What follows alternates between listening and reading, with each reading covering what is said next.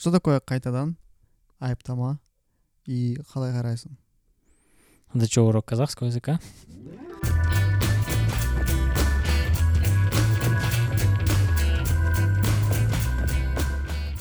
Нет, это песни группы 91, э, очень популярны в Казахстане. Я уверен, что ты слышал о них, как и многие граждане нашей республики. Не только нашей республики, но и всего мира, как оказалось.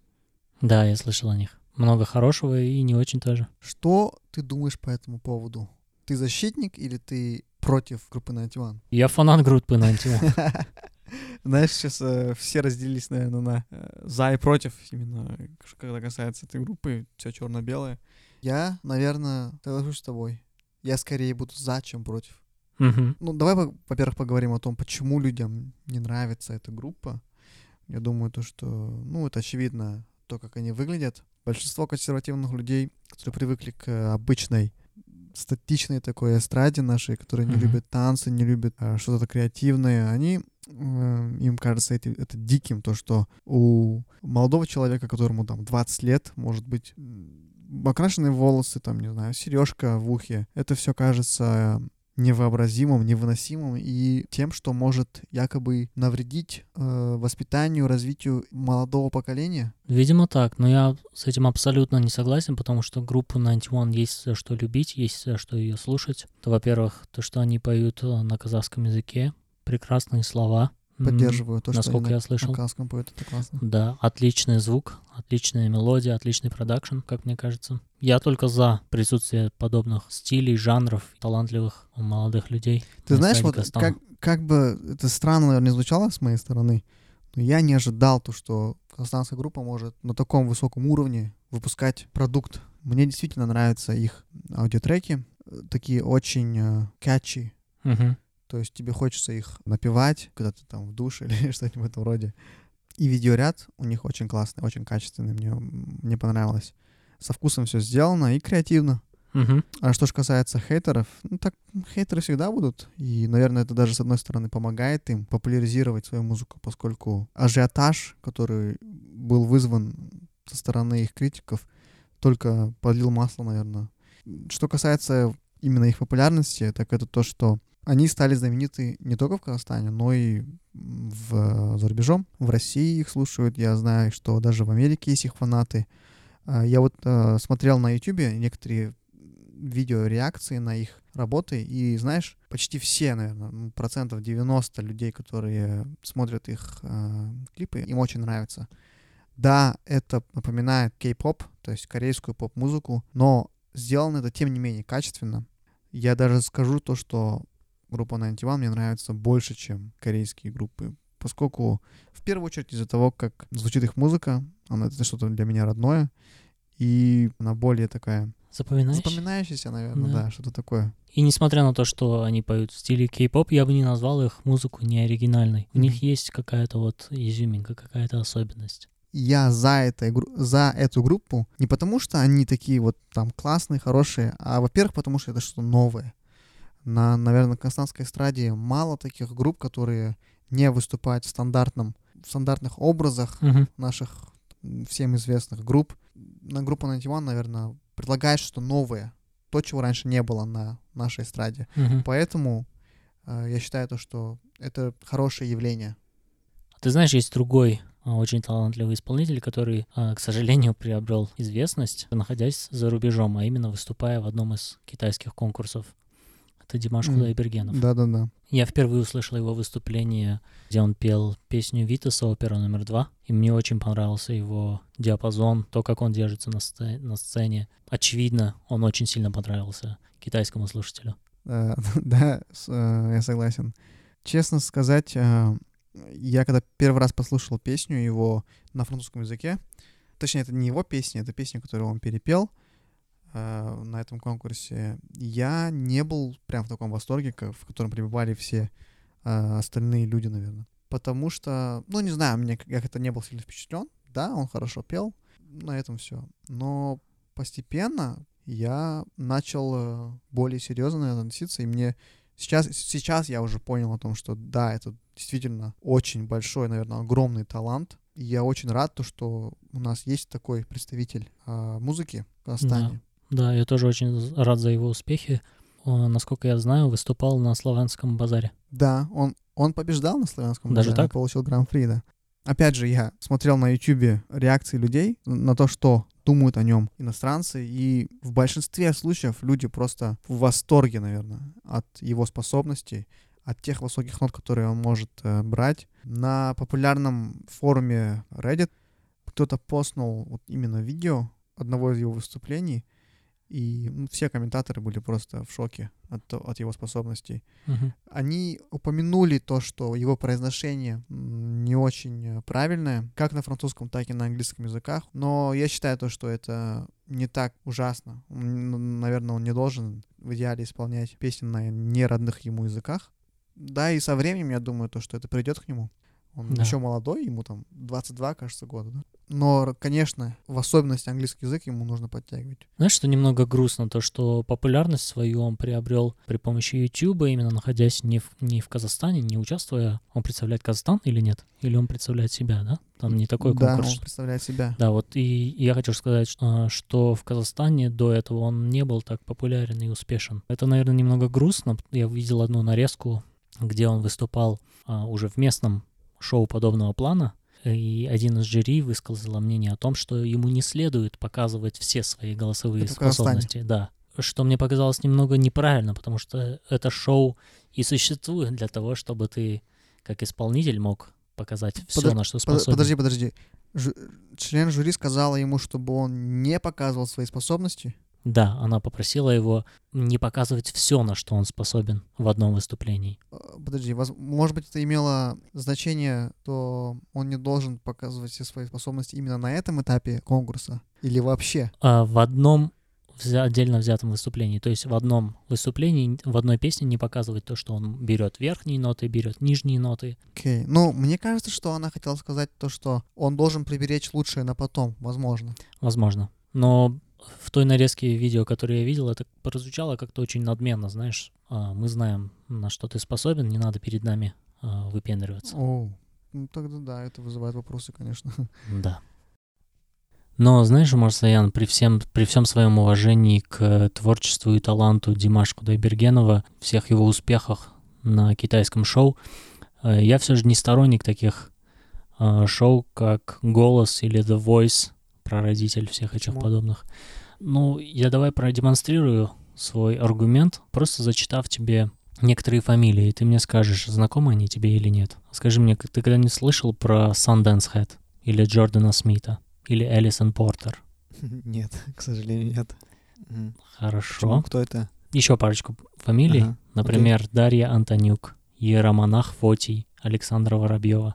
Никого не слышал. Дело в том, что это победители последних сезонов а, американского шоу The Voice и российского шоу. Голос. Я тоже, кстати, никогда не слышал этих имен. Я хочу сказать, что несмотря на то, что музыканты, артисты участвуют в этих шоу, они мало что от них получают. Да, это, конечно, рейтинг для телевидения, для каналов, но для развития музыканта, для развития артиста они мало что делают. Поэтому я не сторонник подобных шоу. Ты имеешь в виду то, что пройдя через такого рода конкурс, артист, он не повысит свой уровень, допустим, пения или...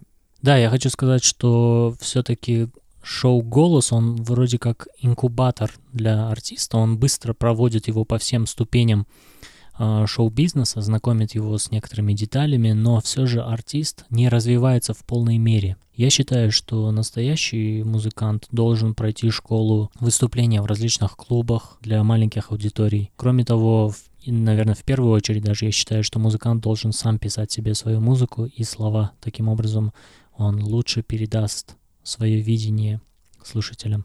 Хм, Ну смотри, шоу Voice, ну или голос, там, не знаю, X-Factor, это, мне кажется, в первую очередь для артистов, у которых еще нету, наверное, своего большого имени, там, у кого нет группы. Мне Мгм. кажется, это как стартовая площадка для того, чтобы его мог подобрать, допустим, кто-нибудь, может быть, продюсер какой-то. После чего уже начнется его раскрутка. А, но я, но я, я понимаю, о чем ты говоришь. И соглашусь с тем, что артист должен закалиться, да? Как, а, Да.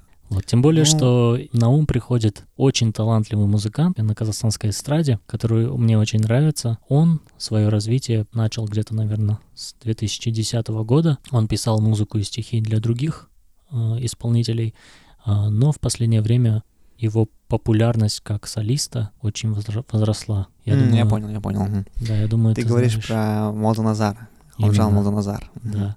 Вот это тот э, артист, тот талантливый музыкант, который подтверждает вот мою точку зрения о том, что музыкант должен пройти такую школу. А как тебе вообще твор- творчество Молдоназара? Как ты с ним познакомился?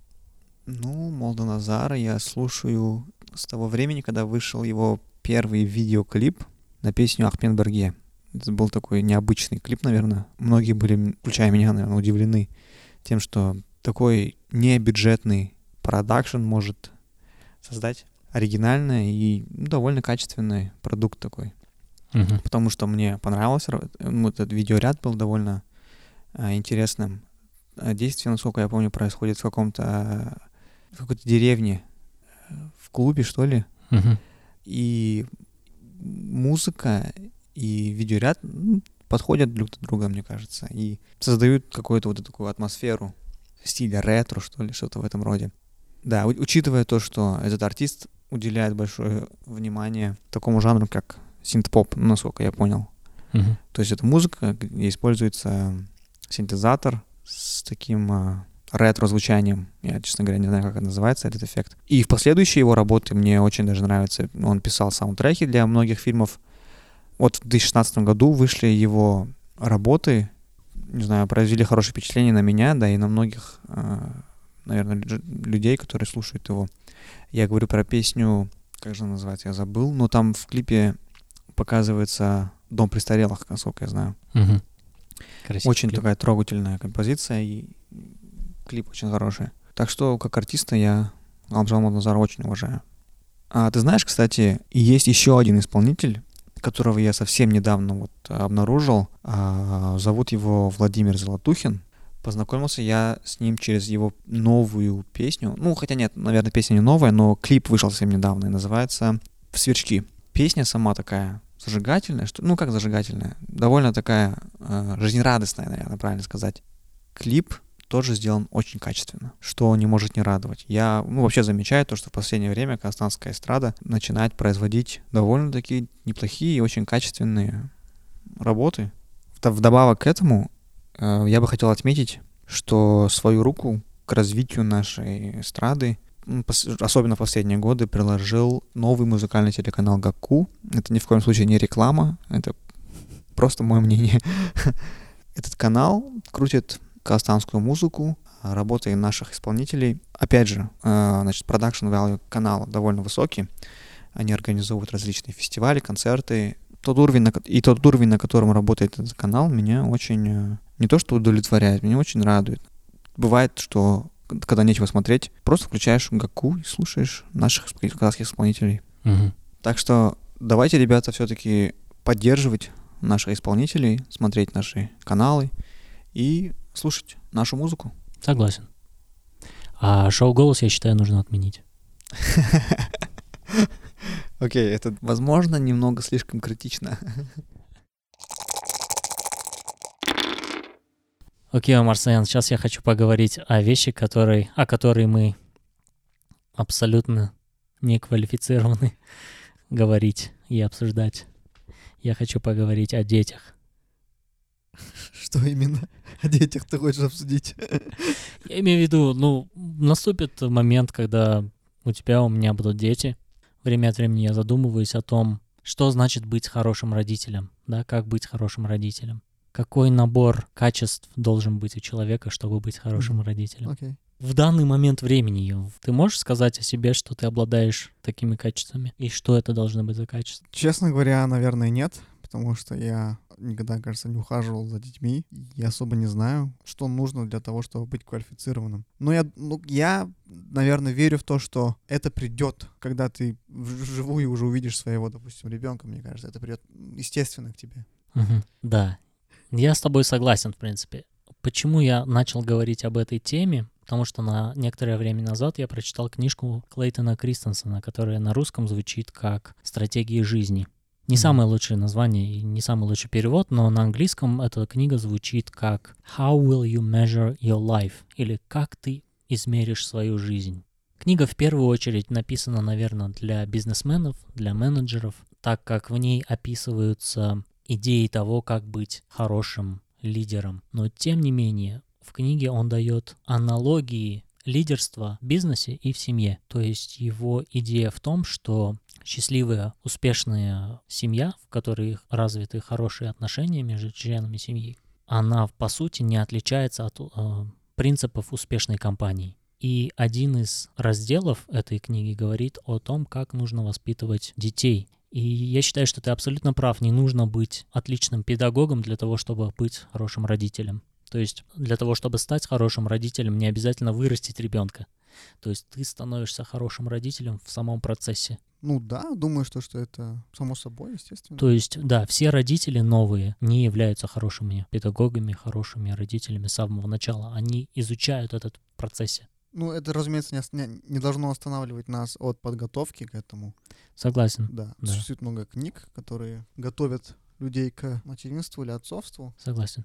Ну, в первую очередь, конечно, я советую всем прочитать эту книгу. Называется «Стратегии жизни». Автор Клейтон Кристенсен. Но возвращаясь к теме качеств хорошего родителя, как ты считаешь, какими качествами должны обладать родители? Я думаю, что... Окей, я скажу так. Я бы хотел в себе видеть следующие качества, когда я буду родителем. Знаешь, мне вот кажется очень важным э, разговаривать со своим ну, ребенком как с э, полноценным человеком, как с взрослым человеком. То есть э, вести с ним беседы, Мгм, понимаешь, да? да, относиться к нему как к полноценному члену общества. Насколько я знаю, наверное, в, в нашем обществе э, многие к детям относятся как то, что там, окей, это слишком рано для тебя, ты поймешь это позже. Хотя на самом деле многие вещи, они могут быть объяснены детям, и при таком э, взрослении, при таком воспитании, на котором ребенок и, допустим, родитель общаются на равном, наверное, уровне не с точки зрения authority, да, а с точки зрения я могу говорить с тобой на эту тему. да, Мне кажется, это очень важным. Тогда ребенок вырастет, наверное, способным выражать свое мнение, поскольку он уже привык обсуждать различные темы со своим родителем. да. Мне кажется, у тебя э, есть врожденное понимание некоторых концепций, которые сам Клейтон Кристенсен описывает в своей книге. Почему? А, Я сделаю снова отс- отсылку на ту книгу. Он приводит такой пример исследования, которое было сделано в США. родители, которые говорят со своими детьми в первые полтора-два года своей жизни, они очень сильно влияют на то, как ребенок развивается и каких результатов достигает он позднее.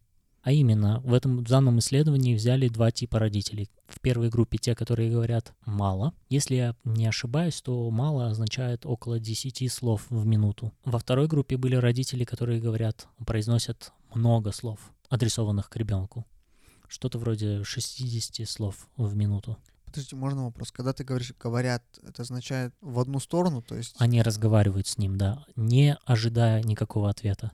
Ага, Они просто обращаются к нему. а, окей. Да, и теперь между двумя этими группами, если посчитать количество слов, которые они сказали за эти полтора года, в первой группе, малоговорящей, ребенок услышит около 13 миллионов слов. Во второй же это будет 45 миллионов слов. То есть видишь, какая большая разница. Мгм. И теперь, если проследить развитие этого ребенка, как оказалось, более успешные в учебе, в спорте, в отношениях социальных, те дети, с которыми родители говорили больше, Хм, интересно. а именно которым родители сказали больше слов в начальные 18 месяцев их жизни. Теперь, если сделать а, более глубокий анализ, вторая группа людей состояла из а, родителей, которые произносили сложные предложения. Например, как ты считаешь, что нам сегодня одеть, куртку или там шубу, да? А во второй они говорили, одень шубу или там одень куртку, одень варежки. То есть а, предложение в приказном а, Мгм. тоне. Окей. Теперь различие между этими детьми также было очень разительное, так как более успешными, опять же, были люди, э, дети, которым э, родители обли- обращались с, с такими сложными э, вопросами, Заставляющими их думать. заставляющими Вот думать. как раз об этом я и, я и говорил, то что если ты спросишь, допустим, ребенка, как ты думаешь, что лучше сделать, Вот, допустим, первое или другое, я думаю то, что ребенок сможет подойти к этому разумно, э, резонно сделать выбор в пользу того, что за него и так выбрал бы уже родитель. Да. Поэтому, мне кажется, это, уже тренирует ребенка к критическому мышлению. Мгм. Это как раз то, что я имел в виду, наверное. Мгм. Что ты думаешь, как, какие качества для родителя очень важны? Ну, мне кажется, одно из самых важных качеств — это когда родитель показывает правильные вещи на собственном примере. Мгм. То есть, когда ребенок учится на примере своего родителя. Хороший родитель, как хороший педагог, должен как можно дольше исключить из жизни ребенка э, технологии, а именно всякие там телефоны, айпады, такие электро- электронные игрушки. Но в то же время а, родитель должен все это делать своим собственным примером. То есть сам отказаться от инста- а, из зависания в Инстаграме, на Фейсбуке и так далее. Подожди, подожди. А почему он должен избавить ребенка от всего этого? Опять-таки, мне кажется, что электроника, она изолирует Ага, ребенка. Ага. Она, да, яркая, красочная, увлекательная. Много есть, я согласен, много есть интересных мультфильмов и познавательных, и обучающих роликов а, разных. Но мне кажется, что тех, техника и технологии, они изолируют ребенка. Вместо того, чтобы ам, обучаться социализированию, да, Мгм. общаться, а, то есть познавать мир вокруг себя и узнавать а, других детей, знакомиться, ребенок как-то замыкается в этой технике, он видит в будущем, наверное, в ней какое-то спасение. То есть, если у него что-то не получается, он всегда может вернуться к сотовому телефону, к экрану телефона. Да, такая проблема, наверное, существует. И знаешь, я знаю много примеров семей молодых, которые именно делают такой акцент, принимают такое решение. Мы отказываемся от телефонов Мгм. на ближайшее время, или, по крайней мере, не будем пользоваться телефонами, планшетами, компьютерами в присутствии наших детей. Мне кажется, это сложно. Это очень сложно. Мне- но мне кажется, что это очень важный шаг Мгм. в правильном воспитании. То есть, доп- допустим, если бы он- они запрещали своему ребенку не польз- ну, пользоваться а, электроникой, но при этом пользовались сами, что бы, что бы подумал ребенок? Э, Мне кажется, возникает такой диссонанс. То есть ребенок, несомненно, задается вопросом, если мне нельзя, почему он пользуется? Возможно, даже выработал себе какой-нибудь комплекс, может быть. Возможно. А, Опять-таки, родитель может сказать, а, тебе можно будет пользоваться а, компьютером, когда ты вырастешь. А, То есть, да, какую-то, возможно, ребенок э, чувствует неполноценность свою. Ну да, я согласен. Опять же, если ты ставишь себе такие же правила, как и ребенку, он, наверное, чувствует себя более как часть мини-общества под названием семья. Больше, мне Да. кажется, да? Мгм. Это очень интересная мысль. Мне кажется, твой совет может быть очень полезным. Опять же, мы с тобой не эксперты в этих делах, но мне кажется это разумным, то, о чем мы сегодня говорили. Мне тоже так кажется. И еще раз я хочу посоветовать всем прочитать книжку Клейтона Кристенсена. Она полезна не только бизнесменам, но и родителям, как будущим, так и существующим. Подожди, просто чтобы внести небольшую ясность. Это книга для бизнесменов. Еще раз, как? Эта книга пропагандирует а, семейные ценности в бизнесе. То есть она предназначена для того, чтобы помочь преуспевать и в бизнесе, и в семейной жизни? То есть Клейтон Кристенсен говорит, что те принципы, которые тебя делают успешным в семье, Мгм. те же самые принципы используются и в бизнесе. Ага. А, Еще одна деталь, которую он упоминает, это то, что вещи, которые на- для нас дороги, и мы осознаем, что они, они нам дороги, такие как семья, например, а, очень легко недооценить их важность.